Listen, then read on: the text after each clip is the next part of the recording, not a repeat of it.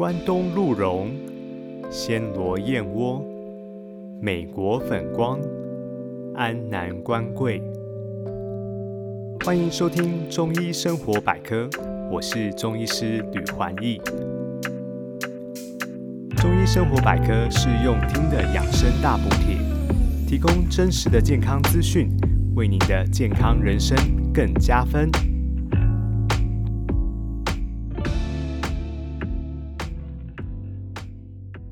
古人说秋收冬藏，秋冬是农人收成的季节，要储备好粮食，为度过寒冷的冬季呢做好准备。就人体也是一样的，秋冬是进补养生的好时机。另外呢，对于正在发育的小朋友，这时候也是转骨发育打基础的关键时期。还记得学生时代，尤其在国小、国中的阶段，寒暑假过后呢，回到学校看到同学，会发现神奇的事，怎么有人一下子长高了好多哦？每个学期开始都需要量测身高体重，然后上课前的第一件事呢，就是换座位。大家把桌椅搬到教室外。依大家的身高呢，重新排定座位。在台湾有个特别的俗谚：“杂波短高里欧，杂波短高短斗。”虽然有些男生呢到当兵还会长高一些，女生也听过怀孕后还有成长的案例。不过这毕竟都是少数，而且长高的幅度也有限。成长的黄金时期呢，仍然是青春期。打开电视频道，你一定经常听到一个广告台词：“孩子的发育不能等。”假如你的孩子正在青春期，你可能也曾经被朋友、邻居推荐过转骨药，或者你自己成长的历程也吃过转骨药。到底转骨是什么概念呢？坊间关于转骨有许多的迷思，今天我就与大家分享关于中医转骨发育的理论和经验。首先，转骨的时机在几岁呢？男女大不相同哦。一般来说，男生是在长喉结开始变深后。女生呢是初经来的时候，这些性征的发生呢，代表正式进入青春期。平均来说，男生是六年级，女生是四年级。这时候可以透过中医协助转骨。假如到了这个阶段，小朋友还没有发育的迹象，也没有关系，因为每个人开始发育的时间都不相同。有些人晚一点呢，有些人早一点。那在一年当中，什么时候适合转骨呢？一般来说是秋季的节气白露之后，这时候适合进补。但是因应台湾的学制，配合孩子放寒暑假，其实长假开始呢，都是一个很好的时机点。放假孩子吃得多、睡得多、运动多，搭配转骨药的服用，可以达到最好的功效。关于转骨的理论，在中医儿科有提到相关的辨证学说。通常孩子的生长有两个快速的时期。第一个时期呢是小孩一岁前，第二个时期呢就是青春期。辨证的含义是辨其情志，真其血脉。孩子的性格和智慧会在这个时候有变化，气血会更加的旺盛，骨骼关节生长快速。中医的理论，肾是先天之本，主骨生髓。要增进骨骼关节的发育呢，最重要的就是要补肾，而脾胃呢是后天之本。如果脾胃不佳，没有胃口，就像没有动力的火车，即使引擎再怎么吹动呢，都很难前进的。所以，假如孩子在发育期没有胃口啊，就要优先的调理脾胃。另外呢，中医理论肝肾同源，肝与肾呢有相互滋养的关系，两者都对生长发育相当的重要。中医提到说，肝藏血，以现代医学的角度呢，肝脏是人体血流量最大的器官。还会制造许多内分泌的激素，在生长发育的阶段呢，通常也是体内荷尔蒙浓度起伏变化大的时候。肝脏的健康正常运作，才能让生长发育更顺利。另外，肝与我们的情绪也息息相关。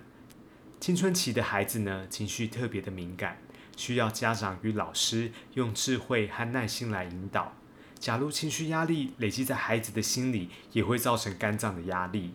进一步使得身体的内分泌系统失调，成长发育的脚步呢也会因此而放缓。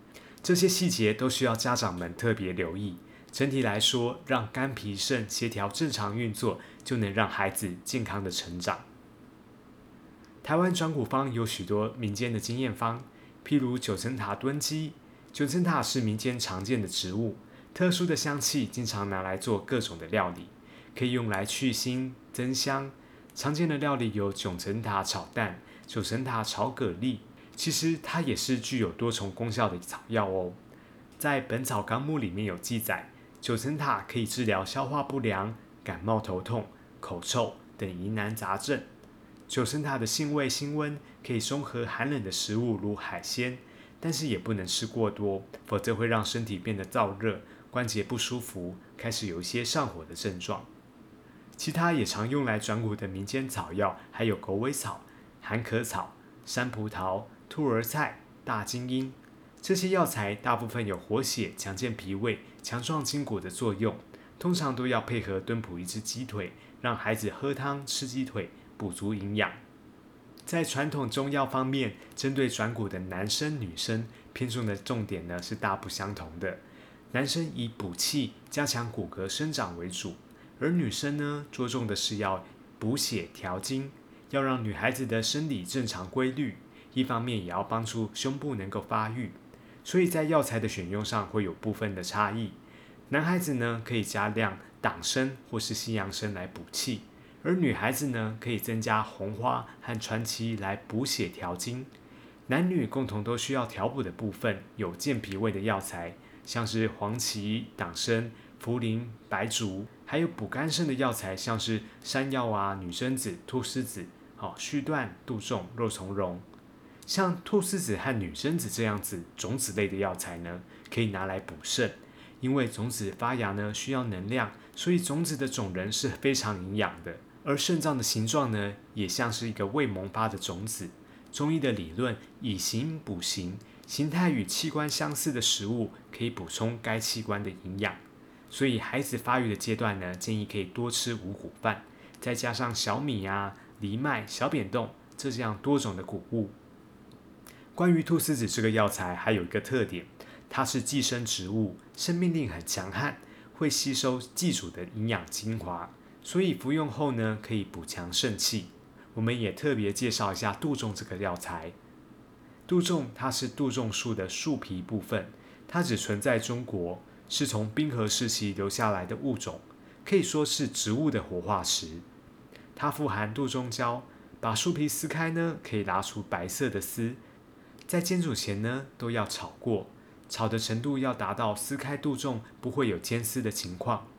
杜仲它可以补肝肾、强筋骨，专治腰膝酸软，也经常用来做药膳，可以跟猪腰子一起煮汤，或是煮杜仲鸡汤，适合成长发育的孩子，也适合有生育计划的女性，在产前产后都可以补充。虽然这些中药可以帮助转骨。但是也有不适合吃转骨药的情形哦，就是孩子过早发育，小孩性早熟呢，在现在营养过剩的时代是经常发生的。如果女孩八岁，男孩九岁，第二性征已经开始发育了，就是性早熟的情形，可以配合照 X 光来研判骨龄加以确认。这方面可以洽询小儿科诊所。假设骨龄比实际的年龄还成熟，就需要使用专门的药物来让成长踩刹车。以避免生长板过早的愈合，使得成长的幅度受限。一般来说，假如骨龄超过两年，可以用西药柳培林来抑制荷尔蒙；如果是两年以内，可以先用中药来延缓。性早熟主要的成因是不良的饮食作息，这其实是可以避免的。接着与大家分享，避免性早熟又利于成长发育的饮食作息。饮食方面呢，要让孩子尽量少吃加工食品，多吃原形的食物。原形的食物呢，就是还看得出食物原本的样子，没有太多的加工制作。我们为了让食物更美味，其实使用了太多的酱料，这些酱料都是人工添加物，身体不好代谢。另外呢，太精致的糖类、蛋糕、点心，因为含有过多的加工油脂，会干扰体内的荷尔蒙平衡，造成肥胖。千万不要以为小时候胖不是胖哦。许多家长因为过度宠爱孩子，没有限制孩子吃炸物、甜食的量，造成许多小胖子。然而，医学上研究，肥胖有更大的几率会造成性早熟，缩短孩子发育的时间。作息方面呢，必须要早点睡。根据研究，生长激素分泌的高峰在晚上十点到凌晨两点之间。发育期的孩子最好在这个时间熟睡。美国国家睡眠基金会推荐的睡眠时间，在学龄前的儿童呢是十到十三个小时，国小的学童是九到十一个小时，青少年呢则是八到十个小时。以这个标准来看的话呢，普遍台湾的孩子都睡眠不足。当然，这只是一个平均值，每个个体需要的睡眠时间不同。家长可以观察孩子起床后的白天会不会一直打瞌睡。如果会的话呢，就是睡眠不足，短期间对个体的影响不大。但是如果持续的睡眠不足，生长激素就会被抑制，孩子也会因此而长不高。在运动方面呢，建议多让孩子从事有跳跃动作的运动，像是打篮球、跳绳，能刺激脚掌的涌泉穴，也同时刺激生长板，加速骨骼的发育。最后呢，有一个重要的提醒。在英国皇家自由医学院的研究，家庭和睦与否呢，也会影响孩子的发育。孩子的心理健康也是成长的关键。如果家庭经常吵吵闹闹的，孩子会有不安全感，长期下来也会让孩子变得社交退缩，身心发展都受限。所以家长的角色很重要，营造一个和乐的家庭呢，能成为孩子健康发展的最大助力。今天的节目到这边进入了尾声。如果你喜欢我的内容，请记得帮我留下五星评价，并把这些健康资讯呢也分享给你最珍爱的亲朋好友。中医生活百科，我们下次见喽，拜拜。